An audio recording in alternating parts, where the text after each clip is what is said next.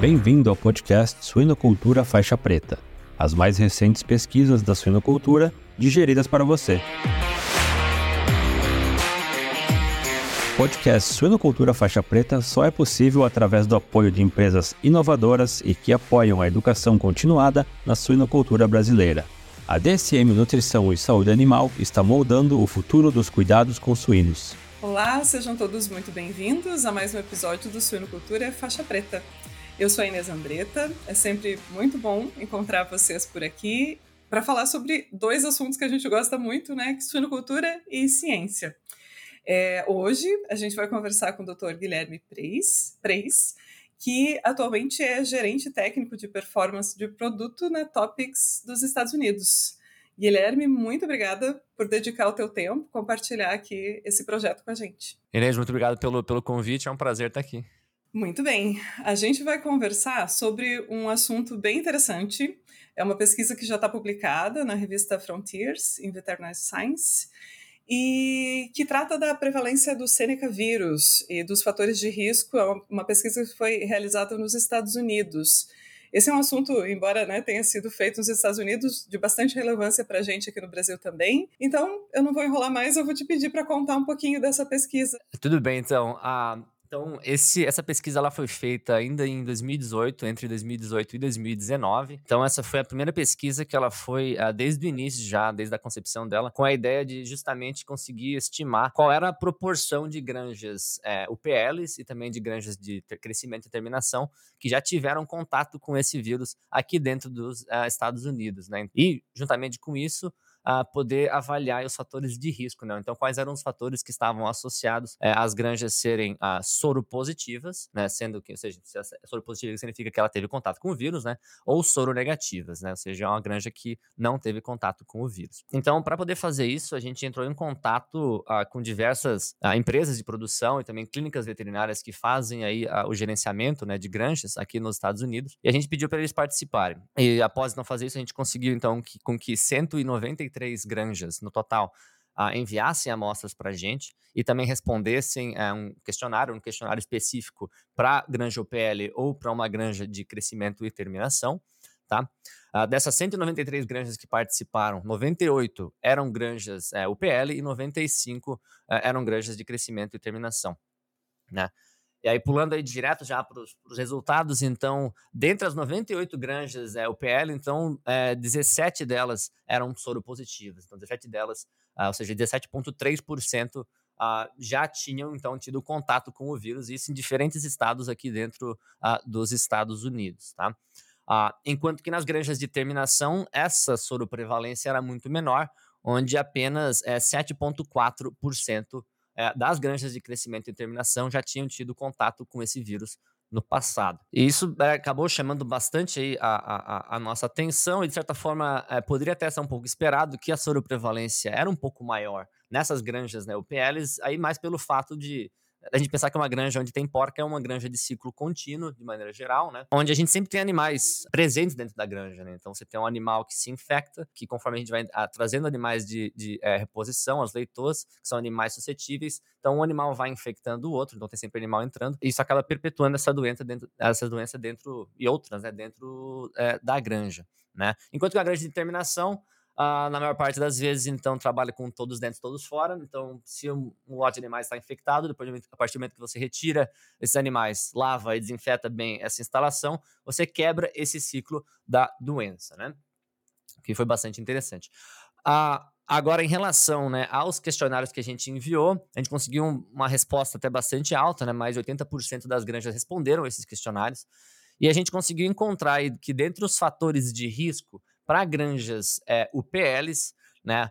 As granjas que praticavam a reciclagem das carcaças dos animais mortos, né? Ou seja, você tinha caminhões é, indo até essas granjas para retirar essas carcaças para levar para a indústria, ah, elas tinham nove vezes maior é, chance de serem soropositivas.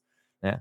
Ah, isso já foi encontrado, inclusive, em diversas outras pesquisas, tá? Ah, para suínos e também com aves, outras espécies de animais, como, por exemplo, para PIRS, para influenza, Uh, e, e, e, ou seja, que foi a gente achou bem uh, interessante achar isso também com o Seneca, porque tudo isso leva a querer que realmente né, você ter esse caminhão indo em diversas granjas de status sanitário desconhecido, então ela, esse caminhão ele pode se contaminar com algum patógeno e acabar levando uh, esse vírus ou essa bactéria, independente patógeno que está falando, né, para a sua granja, né? E outra coisa legal que a gente encontrou é que as granjas que reportaram a uh, ter uh, de seis uh, itens de biossegurança que a gente perguntou para eles, como por exemplo troca de roupa, troca de bota, tomar banho, ter caderno de visitas, né, entre outros, aquelas é, granjas que responderam terem quatro ou mais, né, perdão, mais do que quatro, são cinco, né, é, é, ou seis daqueles itens, né, hum, sendo aplicados dentro da granja, né? Então, essas granjas que tinham a maior biosseguridade, elas tinham uma chance é, 70% menor de ter tido contato com aquele vírus. O que também a gente achou que foi algo bastante ah, interessante. Eh, Guilherme, uh, como você vê? Essa pesquisa foi feita nos Estados Unidos, né? Como você vê a aplicabilidade desses resultados, ou assim, a transposição, eu diria, né, desses resultados, especialmente dos fatores de risco, né, que foram encontrados na condição ali do, da, da, em que você fez a pesquisa, transpor isso para o Brasil, você acredita que seriam os mesmos fatores de risco que a gente encontrar aqui, ou você imagina tem uma hipótese assim um pouco diferente aqui para nossa realidade? Uh, eu acredito que tem vários pontos aí que a gente consegue aplicar, não somente para o Brasil, até outro, é, é, também para outros países, né? Uh, começando pelo fato que também é provável que a soroprevalência seja maior em granjas é, de porcas, né, de OPL, justamente pelo fato de ser uma granja de sistema contínuo, tá? Uh, a soroprevalência talvez esteja num nível, se você pode considerar até um pouco baixo, se você considerar menos do que 20% sendo baixo, né? O que significa então que você tem muitas granjas que ainda estão em risco né, de se contaminar ou desinfectar com esse vírus. Então a gente tem que cuidar é, é, da biossegurança desses plantéis para a gente não aumentar esse problema que a gente já tem. Né? Agora, e aí, falando dos fatores de risco em si, a, a questão de reciclagem de carcaças aqui é muito mais comum nos Estados Unidos, né? mas no, no Brasil. A, acredito que mais recentemente né, essa prática tem crescido, ou seja, é, é, eu não estou dizendo que a gente não deva fazer né, essa reciclagem de carcaças, que eu acredito que é uma boa ferramenta, só que a gente tem que estar bem ciente dos riscos que a gente está expondo à nossa granja, caso a gente decida é, fazer essa reciclagem das carcaças, né, e ter esse caminhão vindo até a nossa granja, né, após visitar outras granjas que a gente não sabe qual o estado sanitário, tá? Para a gente poder tomar, então, as, é, é, a, a, as precauções, né, para tentar evitar com que esse caminhão traga alguma, algum patógeno uh, ah, para dentro da nossa granja. Tá? Uh, e também a biosseguridade em relação às pessoas, né, uh, que estão entrando dentro da granja, tá? É, a questão de trocar de roupa, independente se é uma granja de terminação, né, ou uma granja UPL, enfim, trocar de roupa, trocar de bota, eh, tomar banho, né, que seria o mais ideal também, junto são todas é, coisas que funcionam, que inclusive a gente teve uma outra pesquisa que a gente fez que, que ainda não está publicada, onde a gente estava avaliando então a, a, o efeito né, dessa da, da troca de roupa, troca de bota e de tomar banho na transmissão entre populações de suínos diferentes, onde a gente viu que é, quando você transita entre salas de animais, né, diferentes, onde uma sala está infectada e as demais não estão, né, quando você não troca de roupa, entre esse trânsito, essas salas, né, não troca de bota, ah, os animais se infectam, né, da outra sala. Então, o que era esperado, né, ao fazer esse tipo de trabalho, porque o vírus ele é eliminado em bastante, é, numa carga viral bastante alta nas fezes dos animais, tá? Mas isso também se aplica, obviamente, a outras doenças, né? Ah, ah, ah, mas, enfim, esse é trabalho, junto com os fatores de risco aqui que a gente encontrou ah, nesse trabalho que está publicado, que a gente está conversando agora, ah, mostra que a biosseguridade, enfim, realmente funciona, que a gente deve continuar é, a trabalhar aí para aumentar, então, a biosseguridade das nossas granjas. A DSM pode ajudá-lo a preparar, proteger e apoiar a resiliência dos seus leitões, fornecendo experiência local em suínos e soluções completas e personalizadas para ajudá-lo a concretizar a sua visão.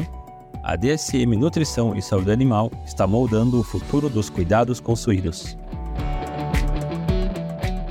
Guilherme, muito obrigada pelo teu tempo, por compartilhar essa pesquisa com a gente. Né? O texto completo está disponível, é Open Access, então a gente pode consultar.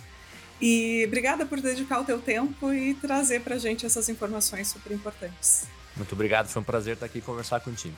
E obrigada a todo mundo que esteve com a gente até aqui. É, obrigada por acompanhar esse episódio. Um abraço e até a próxima.